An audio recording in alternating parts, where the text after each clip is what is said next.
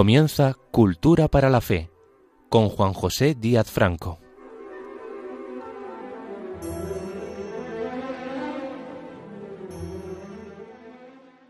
Bienvenidos oyentes de Cultura para la Fe. Paz y bien para todos. Hoy reflexionaremos precisamente a propósito de la paz. Pero ¿qué es la paz? ¿En qué consiste la paz? ¿Cómo se experimenta la paz? ¿Qué es vivir en paz? Abordaremos estas cuestiones en dos partes. La primera se la ofrezco a ustedes a continuación. La segunda, en la próxima entrega de este programa Cultura para la Fe, tratará sobre la paz de Cristo, lo que Jesús nos dijo sobre la paz y lo que la Iglesia y sus miembros hemos interiorizado de su mensaje. En la impagable lengua oficial del Estado español, el castellano, que hablamos los 47 millones largos de nuestro país, además de otros 500 millones de hispanohablantes diseminados fundamentalmente por el continente americano, la palabra paz viene usándose a partir del año 1140, procedente de la voz latina paz pacis. A partir de ahí, a lo largo del siglo XIII aparecen las expresiones pacificar, pacífico, pacifismo y apaciguar de esa misma procedencia vienen apazguar o apazguado, el que ha firmado paces con su enemigo. El actual diccionario de la Real Academia de la Lengua Española define la palabra paz como tranquilidad y quietud de los estados en contraposición a la guerra o a la turbulencia. También como situación y relación mutua de quienes no están en guerra. Una tercera acepción, abundando en lo mismo, designa un tratado o convenio que se concuerda entre las partes beligerantes para poner fin a una guerra. Y tras estas vienen otra serie de acepciones más generalizadas. Pero parece manifiesto que el sentido predominante es el de que paz es lo opuesto a guerra. Los sinónimos y los antónimos de la palabra paz aportan otras palabras del mismo significado y de significado opuesto, que enriquecen el término, porque nos abren opciones diversas para una mejor comprensión semántica y psicológica de esta expresión según las denominaciones en circunstancias diversas de tiempos, personas y lugares.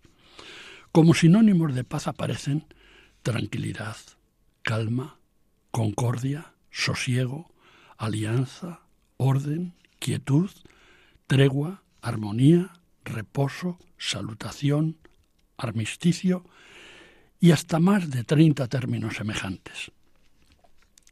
Extrayendo la esencia que late en cada una de esas expresiones sinónimas, obtendríamos un compendio del espíritu que anima la expresión paz. Pero esta comprensión de la palabra paz se enriquece más aún considerando sus antónimos, es decir, sus significados opuestos. Guerra, conflicto, discordia, hostilidad, agitación, contienda, disidencia y otros de ese mismo tono negativo. Aunque, como veremos más adelante, la palabra y el concepto paz no es sencillo y bonancible, sino complejo y difícil, lo que parece más obvio y de común aceptación popular, como ya constatábamos antes, es que lo contrario de la paz es la guerra, aunque esa obviedad no sea tan exacta siempre. En el refranero abundan, abundan las contraposiciones entre paz y guerra. Más vale buena guerra que mala paz. Más vale morir en paz que vivir en guerra. En todo caso, que la paz, para que sea paz de verdad, no se vea turbada por nada. Haya paz duradera y que sea lo que Dios quiera. O el habitual remate común para una cuestión debatida aquí paz y después gloria. La simbología de las claudicaciones en los enfrentamientos bélicos se concreta en la bandera blanca, la bandera de la paz, o en la contraposición de la paloma de la paz con los halcones de la guerra. A veces la paz es un saludo a la paz de Dios, o una despedida, bien sea momentánea, ir en paz, bien sea definitiva por fallecimiento, descansar en paz, R.I.P o el, cese de una situación no grata, dejar en paz, o el saldar una deuda, quedar en paz, o una grata sorpresa, venir uno en son de paz, sin ánimo de reñir, cuando se temía lo contrario. El prurito de haber pacificado, léase derrotado, dominado o sometido, el entorno donde permanecería controlada toda posible oposición o enemistad, permitió proclamar, coincidiendo providencialmente con el nacimiento de Cristo, la Pax Augusta, la paz de Augusto, que dio nombre al periodo de paz establecido por Octavio Augusto en el Imperio Romano después de las guerras civiles. Para conmemorar esta paz se levantó en el campo de Marte entre el año 13 a.C. y el 9 a.C., por orden del Senado, el Ara Pacis, el altar de la paz, dedicado a la diosa romana Pax. Esta paz prolongaría su condición y su estatus con la denominación de paz octaviana, que duró casi toda la vida de Octavio Augusto, con el templo de Juno cerrado, que era la señal de que Roma estaba en paz. Más tarde, Plinio el joven, abogado y escritor nacido en el año 61 después de Cristo, acuñó en su panegírico de Trajano, dedicado a este emperador, la expresión pax romana, con la que se recuerda la paz impuesta por los romanos en todo el imperio durante los dos primeros siglos de nuestra era. Históricamente puede decirse que la paz romana permitió a la civilización antigua expandirse por gran parte de Europa. Pero no solo los romanos, sino todos los pueblos del mundo han querido lucir la grandeza de sus acciones históricas, revistiéndolas con el prestigioso calificativo de pax o paz.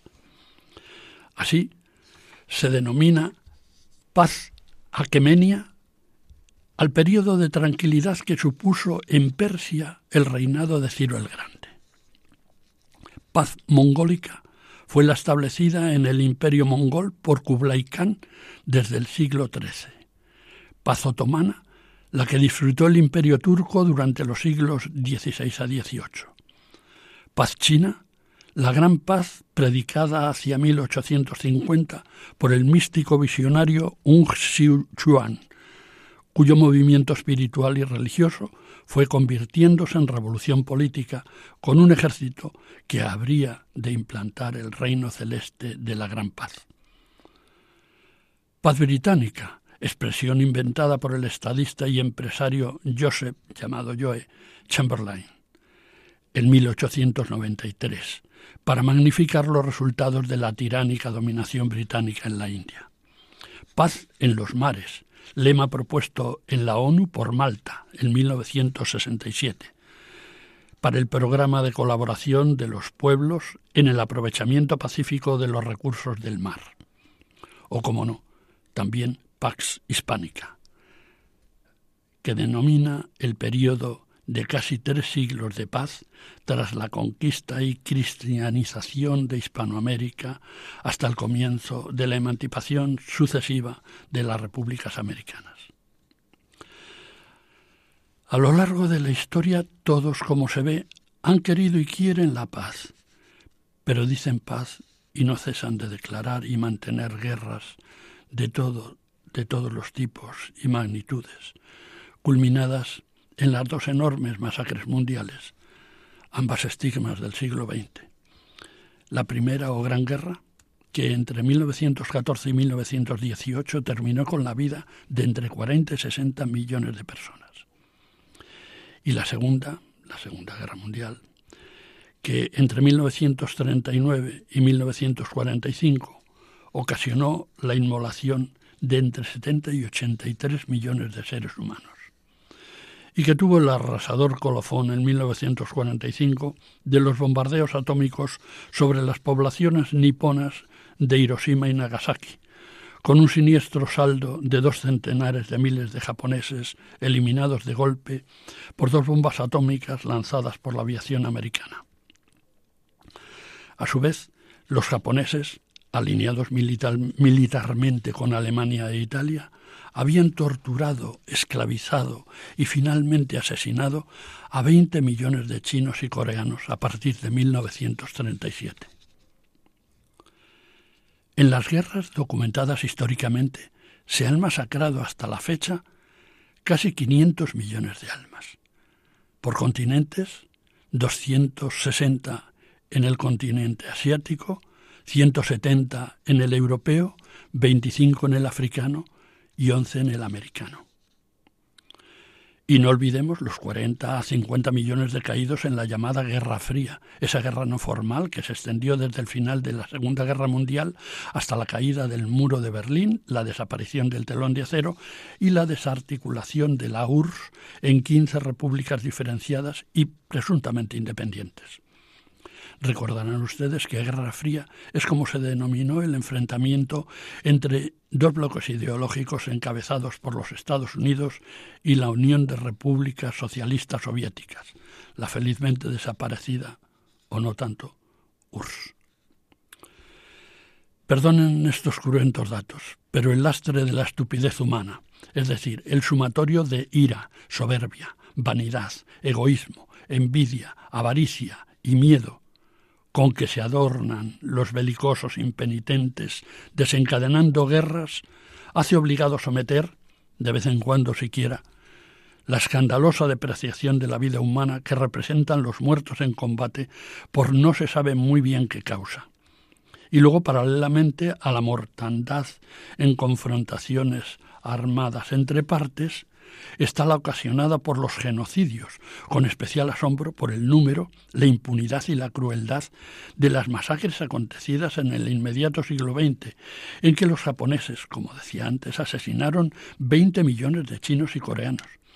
Mao Zedong a 65 millones de su propia nación china. Stalin a 20 millones. Adolf Hitler a 6 millones de judíos, gitanos y otros grupos noarios o de aquejados por diversas minusvalías. El camboyano Pol Pot a tres millones, el Imperio Otomano a dos millones de armenios y los Hutus de Ruanda a un millón de Tutsis. Estas pavorosas cifras de muertes acumuladas como resultado de la acción de esos desechos humanos de la escombrera de la historia, que son todos los protagonistas de guerras y genocidios, reclaman un análisis que nos permita ir intentando desmontar este perverso juguete que constituyen las guerras antes de atenuar en nuestras conciencias el clamor de tantas víctimas inocentes con el logro de una paz solo balsámica, que cubra con su manto de serenidad, normalidad y olvido tantos horrores que nunca debieran haber sucedido. Qué difícil se presenta cualquier intento de desmontar o desmotivar las apabullantes inclinaciones bélicas del corazón y la mente humanos, a la vista de los alarmantes datos demográficos representados por ese escandaloso número de decesos que se dan en todas las guerras, a los que se añaden los motivos económicos, etnológicos e incluso religiosos, contrariando estos últimos, los motivos religiosos, la esencia misma de lo espiritual arraigado tan profundamente en todas las creencias trascendentes. Lejos de desmontar la guerra, lo que hasta ahora ha venido haciendo la humanidad es desmontar la paz, porque los hijos de las tinieblas son más avispados que los hijos de la luz. Los hijos de la luz hablan de desarme y los hijos de las tinieblas responden centuplicando la producción de armamentos y fomentando la actividad bélica por doquier. Porque en este negocio mortal de las armas como en otras actividades económicas menos cruentas, la oferta dirige la demanda, poniendo al servicio de los colectivos en conflicto toda la poderosa y lucrativa industria armamentística, necesitada de nuevos escenarios de conflictos y guerras en los que se dirimen los derechos por la fuerza basada no en las palabras, sino en la fuerza bruta. Y así tenemos que la que manda es la razón de las armas.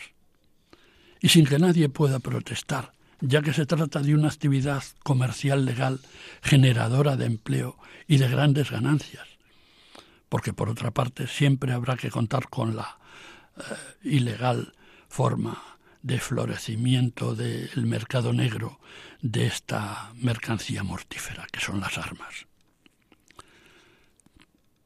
Algunos autores consideran la guerra como una institución social estable que encontramos en todas partes donde diversos grupos humanos organizados se encuentren en contacto. Sobre este particular, la etología, en su consideración científica del estudio del comportamiento humano y animal, acredita la relación conflictiva entre los semejantes. Así lo demuestran los datos del laboratorio del zoólogo austríaco Konrad Lorenz, que vivió entre 1903 y 1989 y que fue Premio Nobel de Medicina en 1973. Afirma Lorenz que si juntamos en un mismo habitáculo una pareja de lagartos o petirrojos o ratas o monos o muchachos que no se conozcan de antemano, lucharán, se enfrentarán inexorablemente. En cambio, si hacemos lo mismo con animales de especies diferentes, habrá paz, a menos que exista entre ellos la relación previa de predador-presa. Se diría que el ser humano está genéticamente abocado a sobrellevar en su conducta la maldición de Caín. En consecuencia, por doloroso que resulte ver cómo estallan constantemente nuevos conflictos bélicos, la guerra se presenta como una de las formas principales de las relaciones entre sociedades.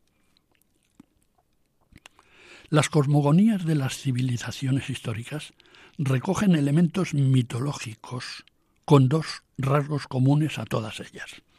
El enorme lugar que ocupa la guerra y el carácter loable de la actividad bélica que los dioses practican, animan y protegen.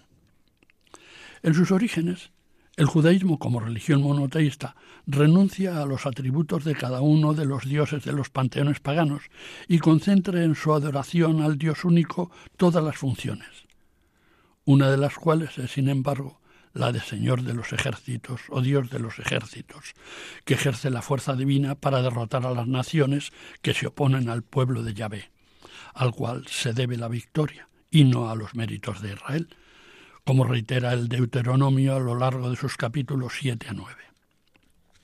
Pero la guerra no siempre fue favorable a los hebreos, para los que, cuando se enfrentan a nuevos y poderosos ejércitos extranjeros, la guerra deja de ser atractiva y aparece en los agiógrafos del Antiguo Testamento un estado de ánimo, como leemos en los libros de Isaías, Jeremías y Ezequiel, que es nuevo, que es diferente. Los israelíes no son ya la guerrilla triunfante y gloriosa entre tribus y pequeñas ciudades, sino que sus derrotas se convierten en un castigo enviado por Dios. Filósofos notables apoyan desde la antigüedad clásica lo inexorable de la guerra.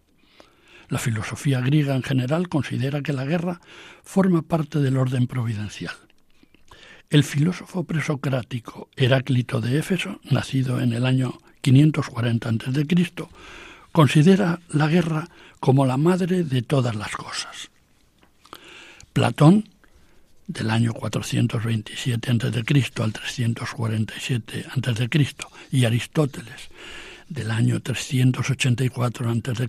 al 322 a.C., y discípulo del anterior, admiten perfectamente la legalidad de la guerra, tanto defensiva como ofensiva, siempre y cuando sea necesaria para el bien de la ciudad. El Islam, pese a titularse religión de paz, permite abrir un espacio de reflexión al respecto de lo que estamos comentando, porque si bien es cierto que tienen la misma raíz el saludo árabe salam, que significa paz, y la palabra islam, que significa sumisión al Dios único, sin embargo, para el Corán, la propagación del Islam por las armas es un deber religioso. La yihad islámica comunitaria significa el esfuerzo que un musulmán debe realizar para que la ley divina reine en la tierra, aunque implique la lucha violenta, la guerra santa. Para el Islam la guerra es un ideal, una orden de Dios. En la Sura 9, versículo 29 del Corán se lee, Haced la guerra contra aquellos que no creen en Dios ni en el último día que no miran como prohibido lo que Dios y su apóstol han prohibido. Hacerles la guerra hasta que hayan pagado el tributo con sus propias manos y sean sometidos.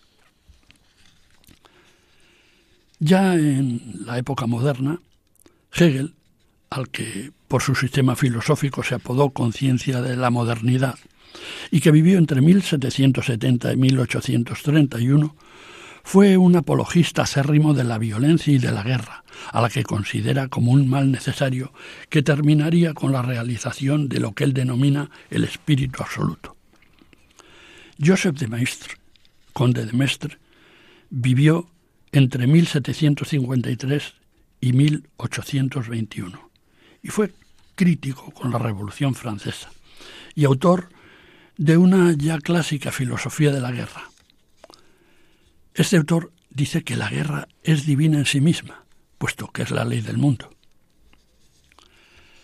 Las tesis sobre la guerra de Karl Marx, que vivió entre 1818 y 1883, y de los marxistas de entonces hasta los comunistas de ahora, con un tal Putin desencadenado, plantean, en principio, que ha habido únicamente una guerra eterna, la de los pobres contra los ricos. Será siempre la lucha permanente de las clases. Una segunda posición del marxismo-comunismo sobre la guerra es la adopción del concepto guerra de diversión de Maquiavelo, combinada con la noción de engaño patrocinada por Voltaire. Según esto, las clases dirigentes desviarían al pueblo de la lucha de clases, sugiriéndole alternativamente unas supuestas razones nacionales o religiosas, llamadas a sustituir las, verdaderas razones de los conflictos armados, que serían los antagonismos económicos. Nietzsche, referente de todos los belicistas, que vivió entre 1844 y 1900, tiene diseminadas por su obra frases que saltan la guerra. Por ejemplo, debéis amar la paz como medio de nuevas guerras, y la paz breve más que la larga. Y que la guerra sea sin tregua y exenta de piedad. Lo mismo que la de Nietzsche, la admiración de George Sorel por la guerra, o mejor, por la lucha, se basa en su odio a la moral cristiana, que a él le parece casi antibiológica. Sorel filósofo francés teórico del sindicalismo revolucionario que vivió entre 1847 y 1922, defiende y alienta la lucha de masas, la guerra civil que desarraigue al capitalismo y la guerra crónica que aniquile al cristianismo. Pero el colmo del belicismo teórico lo alcanza el jurista y sociólogo judío polaco Ludwig Gumplowicz, que vivió de 1838 a 1909 cuya doctrina se concreta en una descarnada llamada la guerra con desprecio absoluto por la libertad de las personas. El gran error de la psicología individualista es la suposición de que el hombre piensa. El origen de su pensamiento está en el medio social en el que vive. Supone un odio inherente y radical en las relaciones de un grupo con otro, lo que lleva a la lucha inevitable y mortal entre los grupos todas las formas sociales y las instituciones nacen de la guerra. Y ahora permitan que les ofrezcamos, les ofrezcamos, perdón, una pausa musical en la que escucharemos la bella tonada pacifista Imagine, Imagina en castellano, que compuso en 1971 el Beatle John Lennon, al cual sus incondicionales, ya antes, pero sobre todo después de su asesinato en 1980, han elevado a la categoría de icono del pacifismo universal.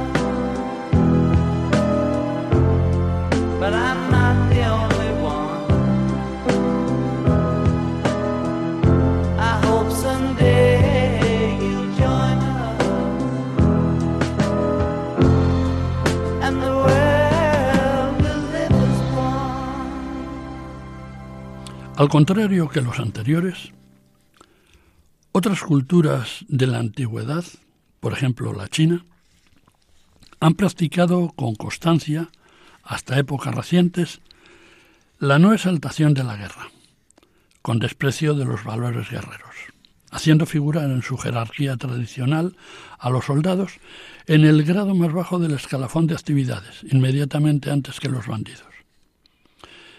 En el sistema filosófico de Kant, que vivió entre 1724 y 1804, la condena de las actividades bélicas se deduce necesariamente de los imperativos categóricos, aunque Kant sabía bien el carácter abstracto de esta condena, por lo que se ocupó especialmente en definir las condiciones prácticas del establecimiento de la paz, planteando una serie de principios pacifistas en un proyecto de paz perpetua.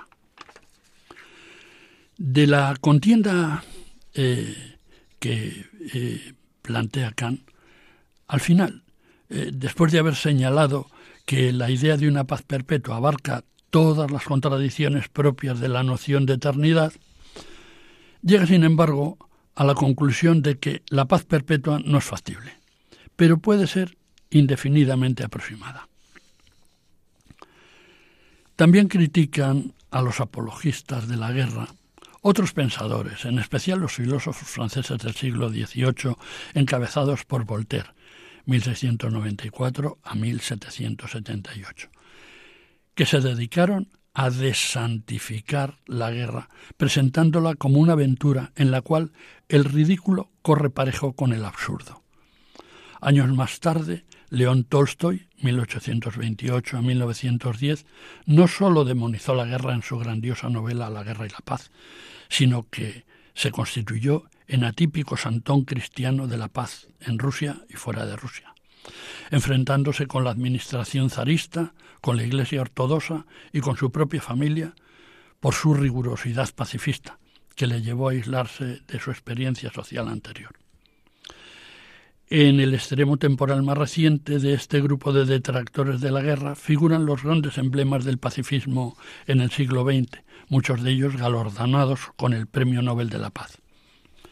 Mohandas Gandhi, 1869 a 1948, cinco veces nominado entre 1937 y 1948 al Premio Nobel de la Paz y cinco veces frustrado por el Comité Nobel del Parlamento noruego para no contrariar la brutal política inglesa en la India a la que él se oponía pacíficamente, es el primero de los exponentes de estas figuras emblemáticas pacifistas del siglo XX. Como compensación a las vergonzosas negativas a concederle el Nobel a Gandhi, eh, que acumuló méritos suficientes para ese Nobel de la Paz. El 30 de enero de 1948, día de su asesinato, fue declarado por la ONU Día Internacional de la Paz. De Gandhi es esta frase emblemática. No hay camino para la paz. La paz es el camino. Bertrand Russell, 1872 a 1970, eminente filósofo inglés, matemático, escritor y destacado activista contra la guerra, fue prisión ya anciano por su pacifismo y antes lo había sido durante la Primera Guerra Mundial. En 1950 fue distinguido con el Premio Nobel, en este caso de literatura. Martin Luther King, 1929-1968, pastor baptista estadounidense que encabezó la protesta pacífica contra la segregación y la discriminación racial en su país y que fue asesinado en 1968 durante un acto público, fue también en 1964 galardonado con el Premio Nobel de la Paz. Santa Teresa de Calcuta, que fundó la Congregación de las Misioneras de la Paz en el año 1950 en Calcuta, ganó el Premio Nobel de la Paz en 1979 por su trabajo con los pobres de las zonas más excluidas en el discriminatorio sistema socio-religioso de la ciudad india de Calcuta. como de todas las otras de la India. Desmond Tutu, de 1931 a 2021, arzobispo anglicano de Ciudad del Cabo, en la República de Sudáfrica, fue galardonado en 1984 con el Premio Nobel de la Paz por el eco internacional de su intenso activismo en favor de los derechos humanos en su país. De la misma nacionalidad, Nelson Mandela, abogado activista contra el apartheid de su país, tras sufrir 27 años de cautiverio entre 1963 y 1990, fue galardonado con el Premio Nobel de la Paz en 1993. Finalmente, el músico Bob Dylan, nacido en 1942, fue distinguido en, 2016 por la Academia Sueca con el Premio Nobel de Literatura por su producción literaria como letrista. Gran parte de sus más de 600 canciones editadas son alegatos contra la guerra. También fueron notables pacifistas otros músicos emblemáticos, por ejemplo John Lennon, del que hemos escuchado esa bella tonada Imagine, que vivió de 1940 al 80. Son iconos del pacifismo moderno entre los jóvenes y entre los no tan jóvenes. Muchas mentes del ámbito castrense y también de otras diferentes procedencias conocen el aserto latino si vis pacem para velum. Si quieres la paz, prepara la guerra. Indica que para evitar ser atacado lo mejor es ponerse en estado de defensa. La sentencia es de Flavio Vegecio Renato, un escritor del Imperio Romano, asesor del emperador, que vivió en el siglo IV de la era cristiana. No se sabe mucho de su vida. Por conjetura sobre sus obras se supone que debió morir hace 450. El nombre de Renato sugiere que abrazó el cristianismo en edad adulta. Probablemente vivió en la época del emperador Teodosio I o, menos probablemente, del emperador Valentiniano III. Su obra más conocida y la que le dio más fama es su epítoma Rei Militari, que se traduciría como compendio de temas militares. La frase de Vegecio dice textualmente: Si desiderat pacem, prepared velum. Quien desea la paz, que prepare la guerra. Varios escritores de la antigüedad clásica grecorromana expresaron la misma idea. Parafraseando siglos después el aserto de Vegecio, cuando se puso la primera piedra de la Oficina Internacional del Trabajo en Ginebra, se enterró también junto a ella un pergamino en el que figura escrito como síntesis de la Carta del Trabajo la sentencia Si vis pacem, cole justician. Si quieres la paz, cultiva la justicia. Al margen del cinismo contenido en ese si quieres la paz, prepara la guerra, que hubiera encajado bien en el texto de la obra El príncipe del florentino Maquiavelo, el hecho de conjugar conceptos contrarios, como en una antítesis literaria, nos remite al ámbito de la ambivalencia. Ambivalencia es la presencia simultánea en relación con un mismo objeto de tendencias, actitudes y sentimientos opuestos, especialmente amor y odio, pero también su casi equivalente guerra y paz. La palabra ambivalencia utilizada por Freud abarcaría tres aspectos, volitivo, intelectual y afectivo, si bien Freud daba significación primordial a la ambivalencia afectiva. En la ambivalencia intelectual, el individuo enuncia simultáneamente una proposición y su contraria. En la ambivalencia afectiva, el individuo ama y odia en un mismo movimiento a la misma persona. Los conflictos armados propician la aparición de la compleja figura del héroe de guerra, en el que se aloja el alma ambivalente de una víctima y de un asesino. Es un mártir que mata, asume al mismo tiempo en su subconsciente el sacrificio y el crimen. Y este, el crimen, proporciona una justificación más alta que aquel, que es sacrificio. La belicosidad suicida de los pilotos japoneses kamikazes término nipón que significa viento divino, durante la Segunda Guerra Mundial, es un ejemplo muy expresivo. También se podría suponer ambivalencia nauseabunda en los salvajes atentados indiscriminados contra la población indefensa o los igualmente salvajes contra personas desarmadas, con los, con los que nos han venido amedrentando en tiempos de paz presunta, los, asesinos fundamentalistas islámicos o los asesinos de las bandas terroristas ETA en España, Brigadas Rojas, Brigate Rose en Italia, o fracción del Ejército Rojo, la banda Bader-Meinhof en Alemania. Cuando alguien quiere estar en paz y al mismo tiempo en guerra, cuando alguien ama y odia al mismo tiempo, el resultado de esa actitud no presagia nada bueno para la salud mental de quien propicia ese tipo de situación.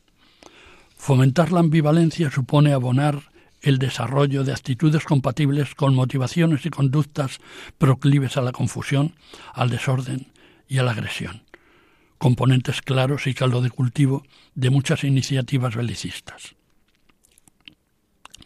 La agresión constituye un genuino rasgo psicológico del belicismo. El repertorio de factores experimentales descritos por los psicólogos sociales como agentes motivadores de actitudes agresivas se reducen prácticamente a tres variables independientes. La frustración, la percepción de injusticias y las características del estímulo instigador. En lo que caben pocas dudas es en que la agresividad es el resultado de la frustración y de que esta última juega un papel fundamental para la vida humana. El sentimiento de frustración nace cuando un obstáculo cualquiera nos impide satisfacer un deseo o alcanzar un objetivo. La irritación provocada por la frustración, que se traduce en agresividad, no siempre se dirige al autor de la frustración. Por ejemplo, alguien reprendido en su trabajo por un superior jerárquico exigente puede verse tentado, y a veces no superar esa tentación, de descargar su mal humor contra los miembros de su familia al llegar a casa. Así pues, la agresividad, producto de la frustración, puede desplazarse o inhibirse, pero lo normal es que se dirija hacia el frustrador o la circunstancia que frustra en forma de cólera, hostilidad verbal o violencia física. Si se trata de una reclamación de derechos o de bienes o de seguridad o de ofensa a valores colectivos, la condición agresiva puede hacerse presente y desencadenar un choque de impredecible alcance. Pero, como se ha dicho, la agresividad puede sufrir un desplazamiento hacia un no agresor o hacia un objeto inanimado. Si se trata de un no agresor inanimado, calificamos de chivo expiatorio a la víctima inocente, sobre la que se desplaza arbitrariamente la agresión original. Como ustedes recuerdan, ese chivo expiatorio es el macho cabrío de la tradición judía, cuya referencia encontrarán en uno de los libros del Pentateuco, el Levítico, capítulo 9, versículos 20 a 22, donde se refiere como este animal sobre cuya cabeza depositaba cada año el sumo sacerdote todas las iniquidades de los israelitas, era conducido e internado en el desierto, cargado con los pecados del pueblo, que así quedaban espiados. En el caso de que la agresividad sea inhibida y permanezca en el interior del sujeto, pueden producirse consecuencias adversas para la persona frustrada y revestirse de una forma que podríamos denominar depresiva. La resignación sustituye a la agresividad, pero puede observarse entonces una regresión mental en los individuos, que retornarían a un modo más frágil de la vida intelectual y emocional. Existen evidencias de laboratorio a favor de que la conducta agresiva pueda ser resultado de aprendizaje por exposición a modelos, ya sea copiando respuestas agresivas de personas estímulo, es decir, personas significativas, ya inventando a partir de ellas otras nuevas el psicoanálisis ha ido concediendo una importancia cada vez mayor a la agresividad, señalando que actúa precozmente en el desarrollo del sujeto y subrayando su unión y separación de la conducta sexual. La teoría, la teoría de la agresión como instinto innato, propuesto por Freud, concuerda con otros impulsos que sirven para preservar al individuo y perpetuar la especie. Desde el punto de vista psicológico, muchos autores han puesto de manifiesto la fuerte relación que vincula tanto el desarrollo de los impulsos belicosos como la gestión de las situaciones de posguerra, con una serie de complejos que están en el centro del método psicoanalítico, psicoanalítico perdón, especialmente los complejos vinculados al sentimiento de fracaso, al sentimiento de culpabilidad, física o metafísica, y al sentimiento de inferioridad. Procedemos ahora a una nueva pausa en la que vamos a escuchar una tonada que se titula Blowing in the Wind. La respuesta está en el viento. Compuesta por el pacifista y eminente cantautor que acabamos de citar, Bob Dylan, cuando solo tenía 21 años. La respuesta está en el viento es la frase del estribillo de esta canción donde se pregunta a la gente cuestiones retóricas sobre la paz, la guerra y la libertad. Por ejemplo, ¿cuántos oídos hay que tener para escuchar el llanto de la gente? ¿Cuántas muertes serán necesarias antes de que nos demos cuenta de que ha muerto demasiada gente? ¿Cuánto tiempo hará falta para que nos demos cuenta de las injusticias del mundo y reaccionemos ante ellas? A esas y otras preguntas que se hace Dylan en esta canción, responde el cantautor con el escéptico estribillo de que la respuesta está en el viento, que es tanto como decir que es evidente, que está ahí mismo, a nuestro alcance, flotando en el ambiente, o que, quizá, es tan etérea que no puede captarse y asimilarse debidamente. En todo caso, si la respuesta es casi desidiosa, las preguntas son de lo más adecuado e incisivo. How many roads must a man walk down before you call him a man?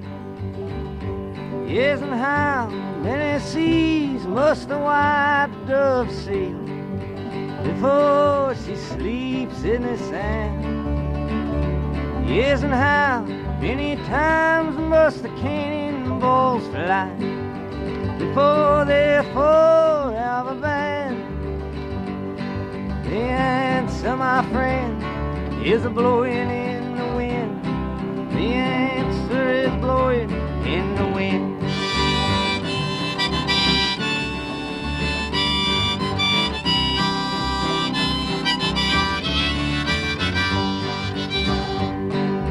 How many years must a mountain exist?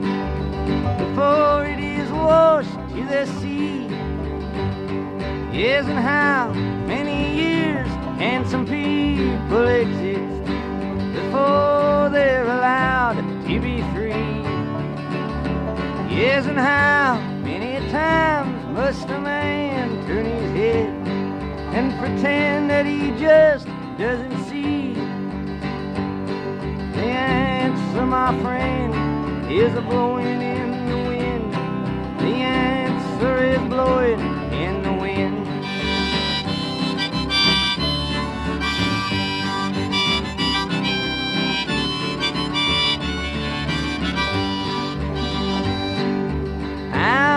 many times must a man look up before he can really see the sky? Isn't how many years must one man have before he can hear a people cry. Yes, and how many deaths will it take till he knows too many people have died? My friend, is blowing in the wind. The answer is blowing in the wind. Abordamos ya la resta final de estas consideraciones sobre la paz, en su primera parte. Por lo que se refiere a las características etnológicas de las guerras, un científico tan prestigioso como Emily Durkheim, 1858 a 1917, iniciador de la sociología científica en Francia, investigó la coincidencia de caracteres entre la fiesta, que él considera primordial en la vida de las poblaciones, y la guerra. La guerra se asemejaría a la fiesta por su carácter estético. Se usan ornamentos, danzas colectivas, desfiles, y además la batalla sería como un ballet peligroso. También se asemejaría porque la guerra rompe todas las rutinas y la monotonía de una sociedad mecanizada. Otra semejanza radicaría en la consideración de que lo sagrado y lo profano se modifican y sus límites sufren un desplazamiento inmediato, transmutándose los valores y la permisividad de las conductas morales. Y finalmente se produce una especie de, maniqueísmo psicológico que altera los conceptos de amistad y enemistad. Estas conclusiones sociológicas tienen su correlato antropológico en los planteamientos del humanista holandés Johan Huizinga, 1872-1945, estudiando las formas de vida y las pautas culturales del pasado, llega a la conclusión de que el juego constituye para las personas una función tan esencial como la reflexión y el trabajo, a las imágenes convencionales de Homo sapiens, el hombre que sabe, y Homo faber, el hombre que fabrica, en tanto que determinaciones de la especie, él añade la de Homo ludens, el hombre que juega. Este autor, en su obra del mismo título, Homo ludens, destaca que el carácter lúdico de la vida tiene una relevancia especial en la consideración de la guerra como juego, siguiendo la idea de Ortega y Gasset del carácter deportivo y festivo de la vida. El despropósito de las guerras que no cesan vuelve a dar actualidad en nuestros días a la pregunta que casi cien años atrás le hacía Einstein a Freud sobre si es posible controlar la evolución mental del hombre para hacerla a prueba de la psicosis del odio y de la destructividad en momentos en que la paz mundial se ve amenazada. Esta pregunta recurrente se planteó en 1930, recién quebrada la Bolsa de Nueva York que dio origen a la Gran Depresión. En 1927, Sigmund Freud había publicado su obra El malestar en la cultura, en la que trataba de entender las transformaciones que se estaban produciendo en la civilización y los efectos que producían en la subjetividad de la conciencia individual. El malestar en la cultura lo provocaba la continua tensión entre los intereses de la civilización y los deseos básicos de los individuos. La cultura está atravesada por un malestar que es propio de la construcción del sujeto, el impulso de la muerte. En esa época Hitler ya empezaba a proyectar su siniestra sombra sobre Alemania. En esas circunstancias, en 1931, la Liga de las Naciones encargó al Instituto Internacional de Cooperación Intelectual, con sede en París, que organizara un intercambio epistolar entre intelectuales representativos sobre los temas que pudieran ser comunes a los intereses de la Liga de las Naciones. Una de las primeras personalidades elegidas fue Albert Einstein, y él mismo sugirió como interlocutor a Freud. En 1933 se publicó esta correspondencia, que en Alemania fue prohibida. La tragedia de la guerra se proyectaba ya por toda Europa. Se planteaban tres preguntas. Primera, ¿por qué la guerra si hay un camino para evitar a la humanidad los estragos de la guerra? La segunda, la multiplicidad de factores que intervienen en los seres humanos al responder afirmativamente a la guerra. Y la tercera, cómo oponerse a la guerra. El cruce de ideas en las cartas que ambos, Einstein y Freud, escribieron en 1932, se circunscribe en el caso de Einstein a proponer el arbitraje de algún organismo supranacional creado al efecto, que se encargara de crear unos procedimientos y unas normas de comportamiento aceptadas por todos y puestas en práctica por encima de cualquier pretensión nacional o individual. Pero ante la dificultad de poder imponer estas pretensiones sociopolíticas, reclama la opinión de Freud como experto en el conocimiento del interior de las personas para poder sortear las dificultades y obstáculos que representan una imposición externa aceptable para todos los pueblos e individuos de códigos de comportamiento comunes para evitar o controlar la violencia y la agresión de los mismos. Einstein reflexiona sobre cómo los grandes hombres con liderazgo intelectual y moral comparten los mismos ideales, pero tienen escasa influencia en las decisiones políticas, porque el dominio de las actividades humanas más cruciales para el destino de las naciones está en manos de gobernantes políticos totalmente irresponsables, por lo que habría que comenzar por establecer una asociación libre de hombres cuyo trabajo eh, y logros previos ofrecieran una garantía de su capacidad e integridad y con ellos establecer criterios para la búsqueda de seguridad internacional. Pero esto implicaría la entrega internacional por parte de cada nación de ciertas parcelas de su libertad de acción, es decir, de su soberanía nacional, cosa que la ambición de la clase gobernante de cada país consideraría intolerable. En la respuesta de Freud, desde el análisis de las bases psíquicas del comportamiento, comienza por señalarle a Einstein que no está de acuerdo con él en que el planteamiento de inicio sobre la cuestión deba ser sobre derecho y fuerza, y le sugiere cambiar el término fuerza por el más incisivo y duro de violencia. Derecho y violencia son una antinomia. Resulta fácil demostrar que el primero deriva de la segunda. Los conflictos de intereses se resuelven por la violencia. Así sucede en el reino animal, sin excluir la especie humana. A estos conflictos se suman los conflictos de ideas que van ya por vía de la abstracción y necesitan otras soluciones. En la estructuración de las relaciones humanas prima, en principio, la fuerza bruta, que luego es sustituida por la de las armas, para cuyo uso es necesaria la inteligencia. Pero el objetivo de la lucha es siempre el de que una de las partes en conflicto renuncie a sus reivindicaciones o a su oposición, y en grado extremo al exterminio del adversario. De la violencia se pasa al derecho, que es la fuerza de una comunidad. Pero este derecho sigue siendo violencia de la comunidad que puede volverse contra el individuo que se resista a ella. Sobre cómo ponerse a la guerra, Freud piensa que puesto que la guerra es un desbordamiento de la pulsión de destrucción, lo natural será apelar a su contrario, el eros, es decir, todo lo que establezca ligazones de sentimientos entre los sujetos. Todo ello ejerce un efecto contrario en la guerra. En el orden de los instintos, el de conservación es de naturaleza erótica, pero es justamente ese instinto el que ha de recurrir a la agresión si desea que triunfen sus intenciones. Desde el punto de vista psicológico, dos de los fenómenos más importantes de la cultura son el fortalecimiento del intelecto, que tiende a dominar nuestra vida instintiva, y en segundo lugar, una introversión del impulso agresivo, con todos sus consecuentes beneficios y peligros. Finalmente, el punto de vista de Freud sobre cómo prevenir las guerras viene a coincidir con el de Einstein, porque para aquel solo hay una forma segura de poner fin a la guerra, y es el establecimiento de un control central concertado que tendría la última palabra en todo conflicto de intereses. Para ello se necesitarían dos cosas. La primera, la creación de un Tribunal Supremo de la Judicatura y, en segundo lugar, una fuerza ejecutiva adecuada que impusiera sus dictámenes, sin la cual la anterior carecería de utilidad.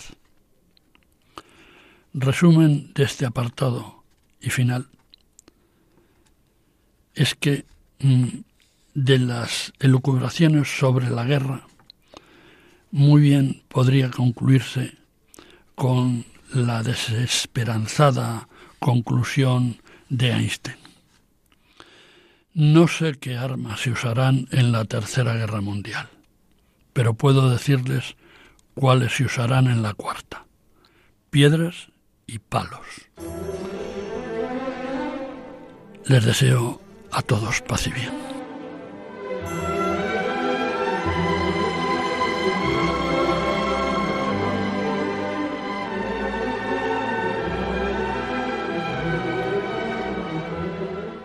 Acaban de escuchar Cultura para la Fe, un programa dirigido por Juan José Díaz Franco.